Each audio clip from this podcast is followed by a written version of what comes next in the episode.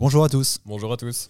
Patrick et Clément, nous sommes tous deux agents immobiliers chez Visitenco en Normandie. On est ravis de vous retrouver pour un podcast qui va vous parler d'immobilier évidemment, qui est issu de la collection La Minute du propriétaire. Et je donne la parole à Clément pour nous dire de quoi on va parler. Alors aujourd'hui, le sujet va être la plus-value immobilière. Exactement. Ça concerne donc les propriétaires d'un bien immobilier qui vont être amenés un jour à le revendre. Dans le marché immobilier qu'on connaît actuellement, je peux quasiment parler pour l'intégralité du territoire français, on a un marché immobilier qui a monté ces dernières années. Donc euh, ils ne sont pas rares, les propriétaires qui au moment de la revente gagnent de l'argent par rapport à leur prix d'achat. Ça, sur le papier, c'est une bonne nouvelle, mais vous allez voir que l'État intervient dans certains cas. Clément va nous en dire un petit peu plus. Bien sûr. Comme vient de vous le dire Patrick, imaginons qu'il y a 10 ans, vous aviez acheté une maison de 200 000 euros. Aujourd'hui, elle vaut 250 000. Donc si vous la revendez à ce prix-là, vous faites donc un bénéfice de 50 000 euros. Bonne nouvelle. Totalement, je suis tous contents pour vous. En revanche, l'État aussi est content, parce que sur ces 50 000 euros, ils vont vous prendre une part de 36,2% d'imposition. Ah ouais, dans ces cas-là, d'une plus-value de 50 000 euros, ça paraît énorme, mais c'est de plus en plus fréquent. L'État prendrait plus de 15 000 euros, si je ne suis pas trop mauvais en calcul, d'impôts. À peu près un, tiers. Ok. Alors pourquoi tout le monde ne paye pas ça? Parce que nous, on passe beaucoup de transactions immobilières. Certains sont concernés, d'autres ne le sont pas. Pourquoi? Ah, parce qu'il faut être renseigné. On, a, on va retrouver plusieurs types d'exonération. Et la première, qui est la plus courante, c'est la résidence principale. Donc la résidence principale, c'est quoi? C'est le foyer où vous domiciliez, où vos enfants sont à l'école, où vous vivez tout simplement. Sur ce type de bien-là, vous ne payez pas d'imposition à la plus-value quand vous le revendez. Ok, c'est pour ça que dans plus d'un cas sur deux d'une revente immobilière, les gens n'entendent pas parler d'impôt à la plus-value parce qu'en fait, ils revendent leur résidence principale, c'est bien ça? C'est ça, exactement. Ok. Alors, vu qu'on est quand même de plus en plus souvent confronté à, des euh, séparations, malheureusement des divorces dans les couples, est-ce qu'il y a de la prudence à donner à nos auditeurs sur le statut de résidence principale? Totalement. C'est le truc tout bête, mais auquel on pense pas forcément si on n'est pas au courant. Euh, quand vous vous séparez, généralement, avant de vendre le bien, il y a déjà une des deux personnes du couple qui habite déjà ailleurs. Oui, il y a l'eau dans le gaz et il y en a un qui s'en va. C'est ça, exactement. Donc dans ces cas-là, la maison qui va être mise en vente n'est plus le foyer principal de la personne qui est partie. Donc elle passe en résidence secondaire, qui est donc imposable à la plus-value. Et oui, et ça c'est vraiment la, double peine, c'est un petit peu moche, mais c'est comme ça. On nous répond souvent quand on, annonce ça que hum, bah oui, mais je suis parti en location par ailleurs, donc c'est pas une résidence secondaire, etc.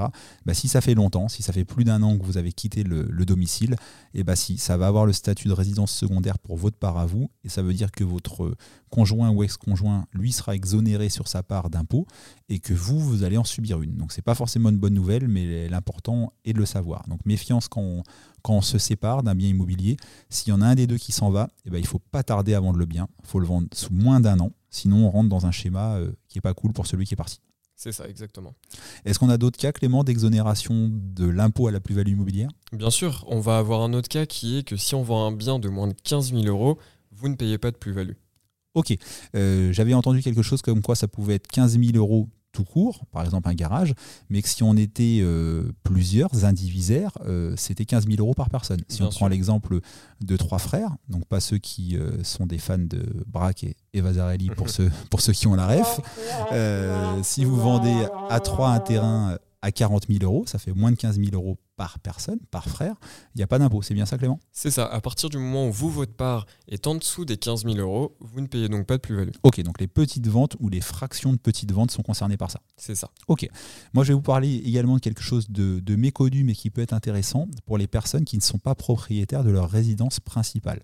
J'entends par là quelqu'un qui est par exemple locataire ou logé à titre gratuit par son employeur, etc., euh, et qui est propriétaire d'un autre bien immobilier, soit un investissement locatif, soit un héritage, soit une maison de vacances. Euh, sous réserve qui, je me répète, n'est pas propriétaire de sa résidence principale, il peut bénéficier d'une exonération d'impôt.